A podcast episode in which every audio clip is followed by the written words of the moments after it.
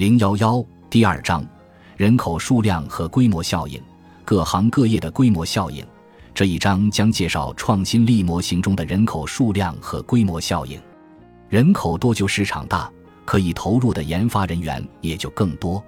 但这种人口越多，创新力越强的关系不是线性的，而是具有递增效应的。也就是说，人口越多，不仅总的创新力越强，而且人均的创新力也会越强。这就是所谓的规模效应。规模效应在现代经济中无处不在。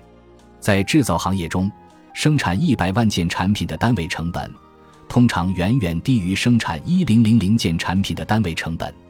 这是因为产品研发、采购设备和建设厂房的投入，一般不会因为产量的增加等比例上升。另外，制造过程也可以因规模效应而变得更有效率。随着专业化的加强和分工的细化，每家公司或车间都可以专注于一项更加具体的任务，因此更加高效。早在二十世纪初，福特公司就利用了美国汽车市场的规模优势，第一次普及流水线生产。在这样的生产过程中，每个工人只需要专注于单独一项任务，从而大幅度提高了整个工厂的效率。中国目前是世界上大多数制造业产品的最大市场，这有助于中国的制造企业在世界范围内最专业、最高效。餐馆、酒店等服务行业也存在规模效应，因为店面的设计、菜谱和食材配方在短期内也只需要一次性投入。连锁店的广告营销也具有很强的规模效应，因为广告制作和明星代言都不必分散投入成本。大规模媒体投放可以降低成本。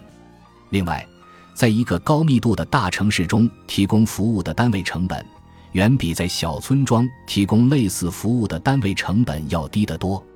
对于高科技或者文创行业，由于研发创新的固定投入是其主要成本，规模效应就愈加显著。例如，投资一部目标为十亿人群市场的电影的预算。可以十倍于一部目标为一亿人群市场的电影的预算。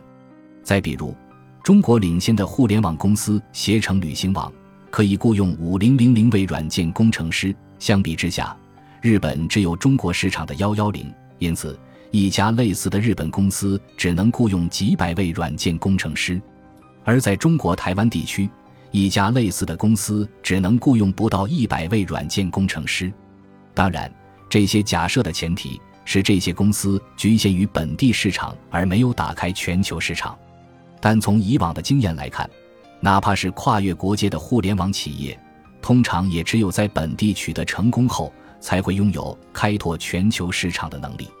所以，即使在全球化背景下，拥有更大的本地市场也会成为企业在竞争中的重要优势。在新兴的人工智能和互联网平台行业。规模效应又高了一个层次。首先是因为网络效应，例如像脸书或优步这样的网络公司，其用户越多，这个网络就越有价值。此外，这些都是高端的信息服务业，用的人越多，平台的用户体验就会打磨得越好。也就是说，用户参与了产品的创造。人工智能算法的关键要素是大量的真实用户的数据。所以，用户越多，数据越多，人工智能算法的能力就越强。所以，互联网平台和人工智能领域的规模效应比其他行业更加强烈。也就是说，赢者可能会拥有本国甚至于全球的市场。